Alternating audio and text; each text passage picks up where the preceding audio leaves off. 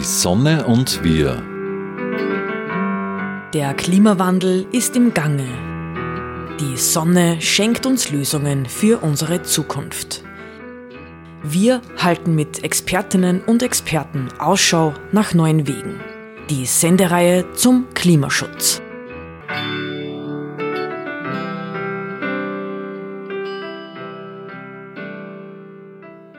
Willkommen zu Die Sonne und wir. Sie hören Ausschnitte des Vortrags Agrar- und Ernährungswende. Dieser wurde von Klimacoach Brigitte Brunner-Maringer in Kooperation mit den Grünen Freistadt veranstaltet.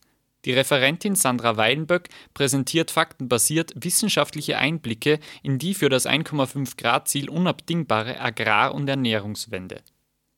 Stattgefunden hat der Vortrag am 23.11. um 19 Uhr im Gasthof Daim. Den gesamten Vortrag können Sie in unserer Sendung Freies Radio Freistadt for Future im Cultural Broadcasting Archive unter cba.media nachhören. Dankeschön für die Einladung. Ähm, Kommunikation ist ganz ein wichtiges Mittel. Ähm, da hacke ich insofern gleich ein und nehme das Wort auf. Ich finde zum Beispiel 2,5 Hektar Ziel ist das falsche Wording. Wir brauchen ein 2,5 Hektar Maximum. Weil das ist einfach, wie fangen wir an, wie reden wir über das Ganze. Ich möchte mich jetzt ganz kurz vorstellen. Mein Name ist Sandra Weilenberg und ich bin Radiologietechnologin. Hat mit dem Ganzen jetzt gar nichts zu tun, außer dass ich einen sehr faktenbasierten Zugang habe und sehr gut mit Studien umzugehen weiß, was natürlich mir da sehr hilft. Und mein praktischer Zugang ist, dass ich gerade die Ausbildung zur Permakultur mache, ähm, also PDC, Permacultural Design. Da stecke ich jetzt mittendrin, habe ich das Jahr im Jänner angefangen und geht nur bis nächstes Jahr im Sommer. Ähm, das ist halt mein praktischer Zugang und das Gemeinsame verbindend, das ist das, warum ich halt da stehe. Und ich bin verheiratet, wir waren jetzt da, das ist der Christoph. Und ich hab, wir haben drei Kinder gemeinsam und unsere Kinder haben uns vorgenommen, wir horchen ihnen immer zu und wollen sie immer unterstützen in allem, was sie tun. Und wie unser fünfjähriger Sohn dann da gestanden ist und gesagt hat, Mama und Papa, ich möchte keine Tiere mehr essen, da haben wir zuerst einmal blöd geschaut, weil wir waren klassische Österreicher. Ähm, und haben aber dann, weil wir eben diesen faktenbasierten Zugang auch haben, mal nachgelesen und sind draufgekommen, wow. Und auf diese Reise möchte ich euch heute auch ein bisschen mitnehmen. Und ich selbst habe mich dann angefangen, für Klimaschutz zu engagieren. Habe mich anfangs auch als Klimaschützerin bezeichnet, bezeichne mich mittlerweile selber nicht mehr so. Weil Klimaschutz allein reicht nicht aus. Es geht, wir haben viel mehr Probleme. Wir haben die Biodiversitätskrise. Wir haben wirklich äh, Probleme, wie wir uns eben anpassen an das Ganze. Es geht nicht darum, dass wir das Klima schützen. Wir wollen unsere Zivilisation schützen. Ich selbst habe da deswegen eine heuer Ausstellung gehabt über There is no culture on a dead planet im OK und ähm, bin bei der Klimaallianz Oberösterreich äh, stellvertretende Obfrau, bin bei Extinction Rebellion, Fridays for Future, Parents for Future und Vegans for Future, weil jedes hat für sich seinen Puzzlestein und da geht es einfach darum, dass man Expertise einbringen kann und eben vor allem über Kommunikation mit den Leuten in Kontakt tritt und erklärt, um was geht es eigentlich. Es geht nicht darum, dass wir uns auf die Straßen stellen und irgendwie lautstark irgendwie protestieren wollen, sondern wir wollen, dass die Hintergründe verstanden werden, damit wir gemeinsam, parteiübergreifend, menschenübergreifend, alle gemeinsam diese größte Krise meistern können, der wir gerade entgegenstehen. Und ja, warum spricht jemand äh, eben als Vegans for Future äh, über Veganismus und Ernährung im Zusammenhang mit Klimaschutz? Ich habe den Zusammenhang lange Zeit auch nicht gesehen. Wir sprechen viel über Mobilität, Verkehr. Wir sprechen viel über Energie. Wir sprechen viel über Kreislaufwirtschaft, über unseren Konsum. Und das alles sind total legitime Themen, die ja wirklich angesprochen werden und die eine Berechtigung haben. Aber wir müssen dringend anfangen, auch über Landwirtschaft und Ernährung zu sprechen. Und das möchte ich heute damit tun. Ähm, gleich vorweg für euch zur Information, ich habe das, was ich heute erzählen werde, als Paper zusammengeschrieben. Es ist alles zitiert. Das heißt, wenn irgendwer nachher sagt, hey, wo hast du das her? Kommst zu mir, ich habe da die Quellenangaben liegen, ihr könnt das alles nachvollziehen. Ich will transparent sein, ich will euch nicht irgendwelche, wie soll man sagen, Fakten aus den Fingern ziehen, sondern ich will euch wirklich einfach ehrlich mit den Fakten, die wir euch präsentieren, dann zur Diskussion stellen und dann im Anschluss können wir gern gemeinsam auch Sorgen und Ängste erörtern, weil nur wenn man die Sorgen und Ängste auch ernst nimmt und überlegt, wie kann ich damit umgehen, kann man auch zu einer Lösung kommen. Ja. Es war so, 2009 hat es im Stockholm Resilience Center, ähm, haben sie ein paar Leute zusammengefunden und haben gesagt, okay, wie können wir diese ganze Bedrohung, die wir da haben, visuell darstellen. Ich mache das dann nachher noch größer. Ich habe euch das nur mal da aufgeführt, eben 2009, 2015, 2022. 2022 ist sogar doppelt, weil sie da im April, da, was jetzt, schön, im Wasser auch grob was getan hat. Und 2023. Ähm, und jetzt schauen wir uns 2023 das zweite an, merkt sich das bitte gut, wo wir jetzt momentan stehen. Das sind die aktuellen Daten vom September. Das heißt, wir sind jetzt nicht mehr rot, sondern wir sind schon lila in der High-Risk-Zone, also im Hochrisikozone. Und ich habe mir die Mühe gemacht, für euch das auf Deutsch dazu zu schreiben, weil es sich einfach leichter liest. Und werde jetzt grob auf diese Sachen eingehen. Und was dann wahrscheinlich gleich auffällt, ist da rechts unten, diese Grenzen haben wir nicht überschritten. Das ist einmal das Ozonloch und die Feinstaubbelastung. Warum ist das so? Ganz einfach. Da hat die Politik erkannt, wir haben ein Problem, hat gesagt, okay, FCKWs in Kühlschränken verbieten wir, FCKWs in Haarsprays verbieten wir, Feinstaubbelastung, bitte Fabriken, ihr baut jetzt Fütter ein. Damit hat man einfach einen gewaltigen Cut gemacht und hat diese Dinge, die bereits über der Erdgrenzen waren, wieder zurückgebracht. Das heißt, es geht. Da hat man auch nicht gesagt, ach, überlassen wir das den Konsumentscheid, weil die eine Dame will vielleicht diesen Haarspray haben, weil er mit FCKW ist, weil er besser geht. Das hat man nicht gesagt. Da hat man gesagt, okay, wir haben ein Problem, zack, wir lösen es. Das ist halt bei den anderen Feldern, hat man dann gesagt, okay, das haben wir geschafft, ist nicht eingetreten, was die Wissenschaft prophezeit hat, eben weil man was da hat. Das heißt, das ist mir Angstmache und hat jetzt einfach zugewartet mit dem Rest und deswegen stehen wir jetzt da, wo wir stehen. Und ich möchte halt gar nicht viel auf diese ganzen anderen Themen, die ich vorhin schon angesprochen habe, eingehen, sondern ich möchte, dass wir das alles mal heute mit der Brille der Landwirtschaft betrachten. Das heißt, neue Krankheitserreger, gehen wir da rüber, diese neuen Krankheitserreger, wo entstehen die hauptsächlich? Viele Menschen auf großem Raum und was mehr ist, viele Tiere auf großem Raum. Jeder denkt jetzt an bitte einmal Massentierhaltung, an wirklich viele Tiere auf engstem Raum. Das heißt, wir brauchen natürlich einen hohen Antibiotikaeinsatz, damit da überhaupt ähm, das in Zaum gehalten wird. Und trotzdem gelingt es nicht immer. Vogelgrippe, Schweinepest. Ähm, auch Covid wird angeschuldigt, das ist noch nicht ganz sicher, aber es wird auch angeschuldigt, dass das auch eben durch diese Tierhaltung und Tierkonsum eben verursacht worden ist. Klimawandel, da, an diese Konzentrationen, da, da werde ich auch später noch mal näher eingehen die Vielfalt der Biosphäre. Wir finden, befinden uns im sechsten Massenaussterben. Jeder denkt immer an die Dinosaurier. Wenn man an Massenaussterben denkt, dann denkt nicht daran, dass wir bereits mittendrin sind. Ähm, es sind mittlerweile sind 10% der gesamten Lebewesen ausgestorben. Jetzt stellt sich mir vor, das sind nicht einfach 10% Lebewesen, sondern das sind unsere Freunde. Und wir haben 10 Leute und einer stirbt. Das ist ein Problem. Das muss uns doch betreffen. Und da ist halt trotzdem einfach diese Landnahme, die wir haben, einfach einer der größten Treiber. Die Landnutzungsänderung, das ist die Wälder. Da ja, brennen wir gerade munter unseren Regenwald ab, aber nicht nur der Regenwald fehlt, sondern überlegt sich mal auch bei uns, wie viel Wald haben wir denn wirklich?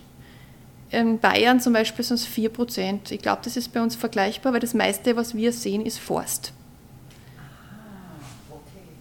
Dann haben wir die Süßwassernutzung da sind wir mittlerweile auch über den Grenzen, weil jeder sagt immer, wir haben eh genug Wasser, aber global gesehen sind wir leider schon drüber, eben seit April 2022, weil einfach durch das, dass es immer heißer wird, die Niederschläge immer punktueller kommen, brauchen wir eben für die Landwirtschaft, das werden wir auch brauchen, muss man realistisch sagen. Wir werden Wasser brauchen für uns selber und für die Landwirtschaft, dass was wächst. Wo entnehmen wir es denn, wenn der Regen nicht kommt? Wir entnehmen es aus Flüssen, wir entnehmen es aus dem Grundwasser, wir entnehmen es aus Seen wenn das nicht mehr nachgefüllt wird, dann haben wir ein Problem. Dann die biochemischen Flüsse. Das, wenn wir Landwirte unter uns haben, jeder weiß mittlerweile, Phosphor, Stickstoff, das sind immer so Probleme, die muss man schon nachdüngen, weil wir einfach dort so viel aus dem Kreislauf rausnehmen, weil wir einfach keinen Kreislauf mehr haben, ähm, dass wir da gewaltig düngen müssen, was auch wieder zu Problemen führt. Und von Nitritbelastung im Boden möchte ich jetzt gar nicht reden. Äh, bezüglich Wasser werde ich jetzt nur ganz kurz was sagen, weil Wasser wäre auch, glaube ich, da könnt ihr den ganzen Abend drüber reden. Also das Wasserthema bitte, das können wir gerne in die Diskussion mit reinnehmen. Ich klammer das bewusst aus, weil das würde da einfach zu weit führen. Ähm, ja, ich will aber eben, wenn wir von Kommunikation gesprochen haben, auch nicht jetzt auf irgendwen hinsagen oder auf irgendwen hinschimpfen. Wir sind alle in diesem System, wie wir sind. Und jeder ist sein Rädchen und jeder hat seinen Platz und wir handeln innerhalb der Rahmenbedingungen, die da sind.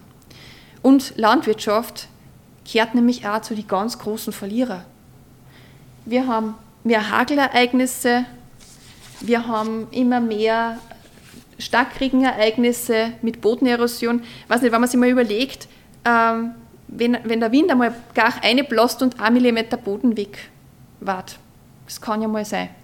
Ein Millimeter Boden auf einen Hektar haben wir, reden wir von 10 Tonnen Erde. Nur, dass man mal ein bisschen so einen Begriff hat. Was, und das heißt, und wenn man Bodenaufbau betreiben will, also jeder Landwirt kann das sagen, wie schwer das ist, dass man Bodenaufbau gut bewerkstelligen kann. Und Überschwemmungen und, Überschwemmungen und Starkregenereignisse ähm, sorgen halt gewaltig dafür, dass der Boden immer mehr schwindet. Teilweise wird der Boden zementhart, weil der schnelle Wechsel von Regen und Sonne bewirkt, dass das ganz rissig wird. Das Wasser kann eben nicht mehr gehalten werden, versickert sofort und der Boden bleibt staubtrocken. Haben im Sommer sicher schon alle bemerkt. Ja, dann was auch ist, was viele wahrscheinlich nicht bedenken und ich auch lange nicht bedacht habe bis vor kurzem, durch das, dass es immer heißer wird, haben wir immer mehr Energie in der Luft und es gibt so immer mehr Blitze. Und da komme ich jetzt wieder kurz auf den Forst zum Sprechen und dem teilweise eben nicht sehr hitzeresistenten Wald. Wenn man dann die großen Bäume drinnen hat, die wirken gute, als gute Blitzableiter. Wenn wir immer mehr Blitze haben, werden ja immer mehr Opfer von Blitzen und damit haben wir auch immer mehr Waldbrände. Und dann haben die Landwirte natürlich auch noch eine andere Bedrohung, und zwar, so wie es im Moment rennt, es nimmt der Fleischkonsum immer weiter ab. Wir haben seit 2009, das ist ja die aktuellen Daten von gestern, darum habe ich es nicht dazu geschrieben, sind wir bereits bei minus 10 Prozent. Und wenn bis 2030 minus 20 Prozent abnimmt, ich habe das von Agrar heute, also von einer Landwirtschaftsseite, äh, kann man damit rechnen, dass Veredelung, das ist so ein schönes Wort, Veredelung, was stellt man sich darunter vor?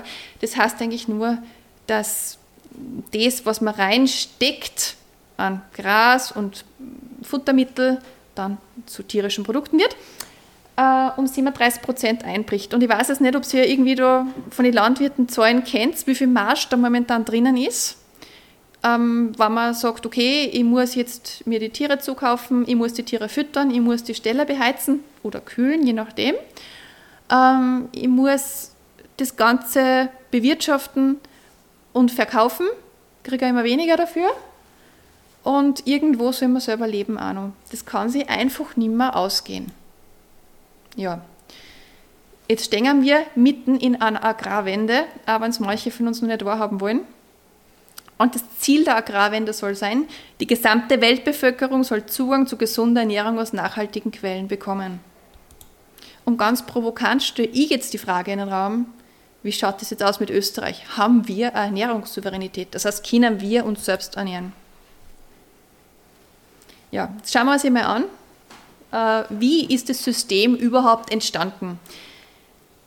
Wir haben 1950 und vorher, also mit den Weltkriegen, wir sind einfach in einem Mangel gewesen. Das heißt, die Menschen haben 1200 Kalorien am Tag zur Verfügung gehabt. Das ist ein bisschen wenig. Jetzt hat man sich überlegt, okay, wie können wir aus der Situation, wie wir momentan dastehen, mit einem Mangel, das steigern. Wir wollen die Produktion steigern, wir wollen eben, dass jeder genug zum Essen hat und hat natürlich dann die Wissenschaft sehr zunutze gemacht. Das heißt, Physik, Chemie, äh, hat man immer mal die Kreisläufe erforscht und äh, geschaut, was kann ich machen. Man hat Düngemittel, Teil, die meisten sind sehr erdölbasiert. Dann man hat immer mehr Antibiotika-Einsatz gehabt man hat die Technologisierung vorangetrieben durch ähm, Mechanisierung von Systemen, zum Beispiel am Möckstand, dann Traktoren und schwere Geräte. Also das alles ist immer größer geworden und immer besser und hat natürlich immer dazu beigetragen, dass das, was im schlussendlich ausgeschaut hat, mehr geworden ist. Man hat dann auch die Lebensmitteltechnologie zu Hilfe genommen, äh, Rieselhilfe, Säureregulatoren, Emulgatoren, Farbstoffe und Kühlschränke. Man hat damit dann auch die Mittel, Lebensmittel haltbar machen können und auch ähm, dadurch auch ermöglicht, dass ein richtiger globaler Handel überhaupt möglich worden ist. Weil wenn ich jetzt schwer verderbliche Ware habe, dann kann ich nur regional handeln. Wenn ich aber das Ganze haltbar machen kann, dann haben wir einen globalen Handel und damit einen globalen Austausch. Und damit ist unser System, so wie es heute ist, auch überhaupt erst möglich worden. Und ja, und dann auch die Transporteffizienz ist besser geworden. Wir haben EDV-gestützte Logistik äh, gekriegt, mit Schiffe, Flugzeuge, Zug, LKW. Es ist alles so weit günstig geworden, dass man das auch überhaupt machen hat können. Und staatliche Kontrollen und Standards sind an den Staat abgegeben worden. Es sind Förderungen ins Leben gerufen worden, damit man eben das Ganze mal ins Laufen bringt. Und die Tierzucht war, ist auch zu unglaublicher Produktivität gekommen, indem dass man die Tiere selbst hochgezüchtet hat. Das heißt, wenn man sich jetzt vergleicht, wie ein Händel früher ausgeschaut hat und ein Händel heutzutage, oder viel wissen, das ist größenmäßig ein großer Faktor. Ich glaube, ja, hat sich verdoppelt. Und wenn man bei den Kühe schaut mit den Alter, teilweise ist euch das sicher auch schon mal aufgefallen, die sind mittlerweile riesig geworden und haben natürlich auch viel mehr Milchertrag. Und Mittlerweile sind schon mehr als die Hälfte Landwirtschaften und äh, Lebensmittelverarbeiter verloren gegangen. Und die, was übrig sind, haben einfach viel mehr Fläche und müssen viel mehr bewirtschaften, dass überhaupt das Ganze aufrechterhalten können. Und man muss auch ehrlicherweise dazu sagen, unser Wohlstand basiert natürlich auch zum großen Teil auf diesen ganzen Wirtschaftsfaktoren. Aber die Ziele haben sich geändert. Wir haben das Ganze damit bezahlt, dass wir jetzt mitten in, uns mitten in der Klimakatastrophe befinden. Wir müssen jetzt einfach auch damit leben, dass wir teilweise unsere Böden degeneriert haben, dass wir wirklich ein Problem haben, dass wir dieses ganze Ökosystem am Laufen halten. Und jetzt müssen wir uns fragen, welche Ziele haben wir jetzt? Weil sobald sich die Ziele ändern, müssen wir die Methoden ändern. Und darüber werden wir jetzt ein bisschen mehr hören. Und zwar das Hauptproblem in der Kommunikation mit dem Ganzen ist, dass das Thema irrsinnig komplex ist. Jeder weiß, der eine hat einen Südhang, der andere hat einen Nordhang, der eine hat einen sandigen Boden, der andere hat einen lehmigen Boden, der eine will Erdäpfel bestellen, der andere will eben mit Bäumen arbeiten, mit Nüssen. Das heißt, wir haben viele Methoden, für die Landwirte selber und viele Herausforderungen. Ich habe euch da ein paar Beispiele gebracht. Da rechts unten haben wir so einen Permakulturgarten, der halt einfach die, den Vorteil hat, dass er mit der Natur und nicht gegen die Natur arbeitet, aber halt sehr auf ähm, also manuelle Arbeit, also dass wenig Maschineneinsatz möglich macht. Ähm, links oben haben wir so Mischkulturen und Streifenkulturen, ähm, auch mit Hainen und äh, Hangbefestigungen, die einerseits den Wasserrückhalt äh, bieten und damit auch die Bewässerung hinten anhalten und gleichzeitig Biodiversitätsstreifen bilden, dass die Insekten ähm, auch den ganzen Pestizideinsatz verringern. Wir haben dann den Agroforst daneben. Agroforst heißt jetzt nicht, dass wir alle in den Wald gehen müssen, sondern da können sogar große Maschinen teilweise dazwischen fahren und hat halt den Vorteil, dass man mehrere Früchte hat. Also man hat zum Beispiel Apfelbaum und daneben ein Maisfeld oder man hat Nussbaum und daneben ein Getreidefeld. Das ist, wie gesagt, alles bodenabhängig, das überlasse ich die Profis. Dann hat man da unten Agrophotovoltaik, das heißt, statt dass man Bäume aufstellt, wird man gleichzeitig Energiewirt und kann trotzdem drunter die Felder mhm. noch bewirtschaften. Wo auf jeden Fall wir weg müssen, ist das ganz rechts oben, diese nackte Erde, die was halt wirklich erosionsanfällig ist, sondern es ist wichtig, dass wir halt immer eine Begrünung haben, und da muss man jetzt wirklich mal lobend erwähnen, da tut sie eh schon einiges. Also man sieht jetzt kaum mehr nackte Felder, sondern die meisten sind schon darauf übergegangen, dass sie Gründüngungen anlegen. Ja, aber wenn immer alle auf die EU schimpfen, ist es trotzdem sinnvoll, sich mal die Farm-to-Fork-Strategie von der EU anzuschauen, weil da haben sie sehr viele schlaue Köpfe was gedacht dabei.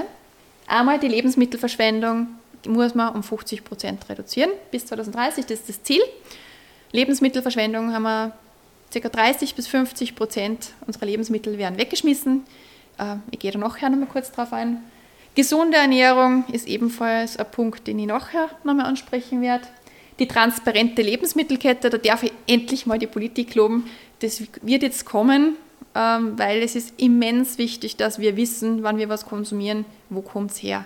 Weil ich kann da wieder, jetzt, ich erzähle ganz gern von mir, habe ja früher ähm, alles gegessen und das war im Urlaub von worden ist vor fünf, sieben Jahren, irgend sowas, waren wir an der Nordsee auf Urlaub und dann haben wir halt dort diese Krabbenbrötchen, diese Nordsee-Krabbenbrötchen, regionale, ja, kostet man halt, wenn man dann dort ist. Und dann sind wir ins, dort ins Wattenmuseum gegangen und haben mal Blick geschaut. Weil diese Nordseekrabben werden verschifft auf Eis nach Marokko. In Marokko werden die gepoolt, also von der Schale befreit, weil es einfach viel billiger ist. Und dann die dann wieder von Marokko an die Nordsee transportieren und dort heimisch verkaufen.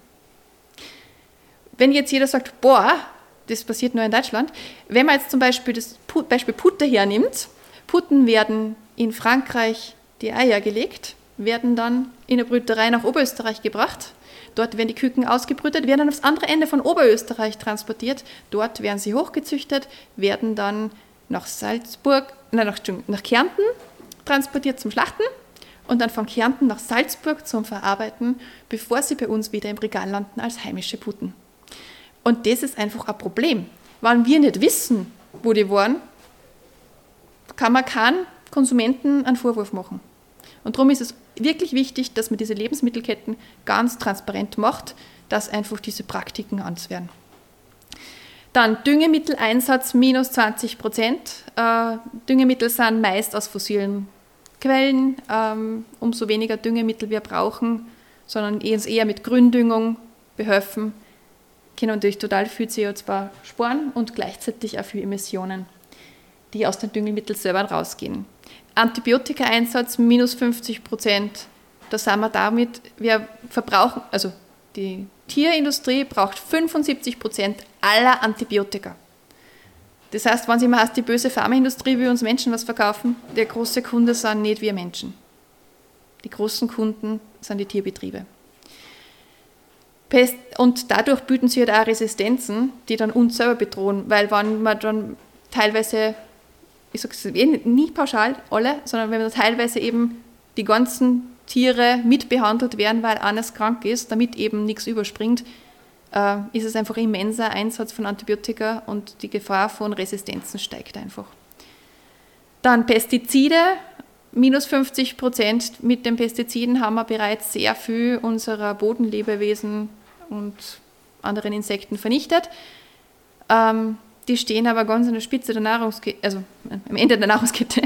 Und wenn die wegfallen, dann ist das für die andere Biodiversität ein Problem, weil natürlich die Vögel nichts mehr zum Fressen haben, die Igel nichts mehr zum Fressen haben.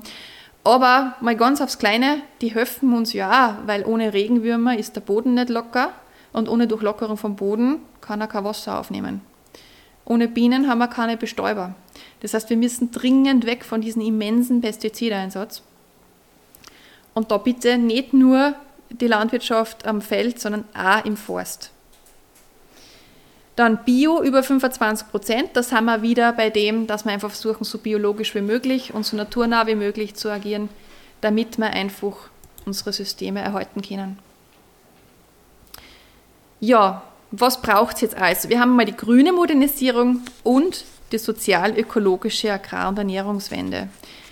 Ich habe dieses und ganz groß geschrieben, weil es geht nicht nur eins. Und diese grüne Modernisierung, das ist diese Modernisierung, von der ich vorher schon gesprochen habe, wie es jetzt weitergeht. Und das andere ist das, was wir auch zusätzlich noch brauchen. Und das momentane agrarische Fördersystem geht hauptsächlich über Fläche und nicht über Arbeit.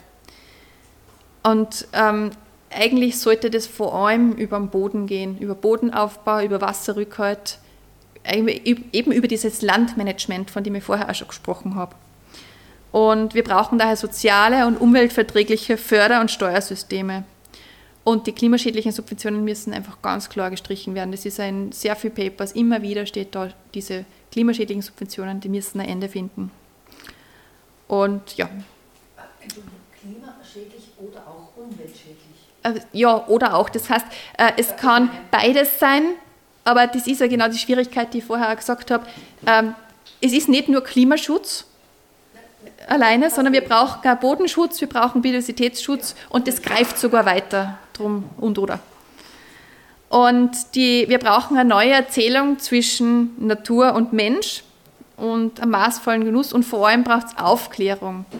Weil nur wenn wir die Zusammenhänge zwischen Klima, Gesundheit und Ernährung verstehen, können wir adäquate Entscheidungen treffen. Und dann schauen wir uns das mal an bei der grünen Modernisierung. Da wird das Lebensmittel vor allem als Ware betrachtet. Wir haben eine standardisierte Qualität, was sehr effizient ist natürlich, wenn man es jetzt verkaufen will im globalen Handel. Wir haben natürlich ein sehr gutes Handelsnetzwerk und es, wir brauchen trotzdem für, dieses, für diese Sache immer sehr viel Flächen, Energie, Maschinen und Anlagen. Meine, mit Photovoltaik am Dach können sie teilweise schon die äh, Agrarlandwirte natürlich selbst auch die Energie versorgen, aber es ist trotzdem ein immenser Input notwendig. Und deswegen ist die grüne Monosin vor allem Industrie und Technologie und sie versuchen so effizient wie möglich zu werden.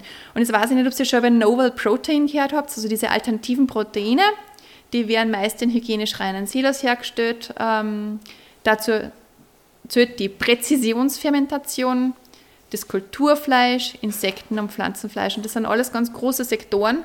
Und ich habe euch das extra nochmal angeführt, weil es einfach ein wirklich wichtiger Faktor ist, der kommen wird, ähm, weil er ist günstiger, effizienter, einfacher und hygienisch reiner herzustellen. Und große fleischverarbeitende Betriebe investieren bereits hier. Also so Tönnies hat zum Beispiel auch schon angefangen, in diese Richtung zu gehen. Das heißt, Bereich Kulturfleisch und Pflanzenfleisch sind die größeren zwei Bereiche. Und amerikanische Firmen forschen in dem Gebiet und in Amerika hat dieses Kulturfleisch auch schon eine Zulassung, in Singapur hat es auch schon eine Zulassung und China hat im Fünfjahresplan stehen, dass sie in diesen Feldern Weltmarktführer werden wollen.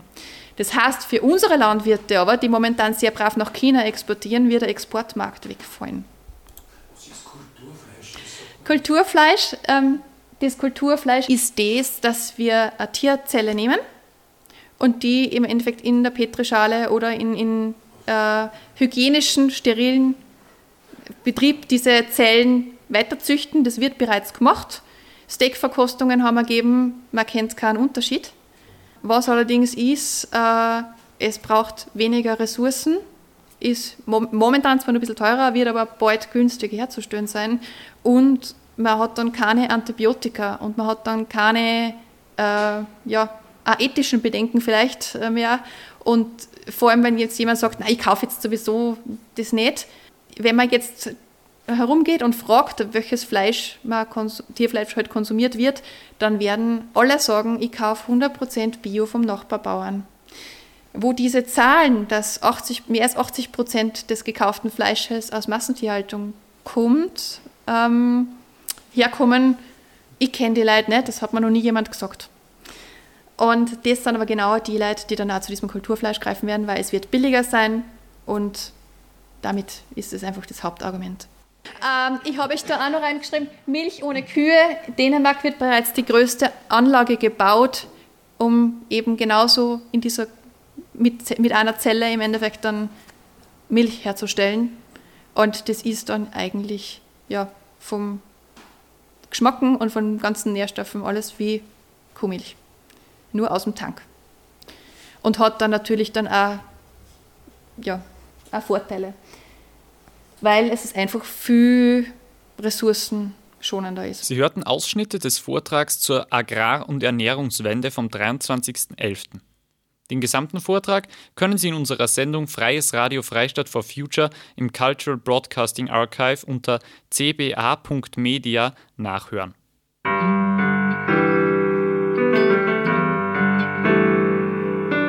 Die Sonne und wir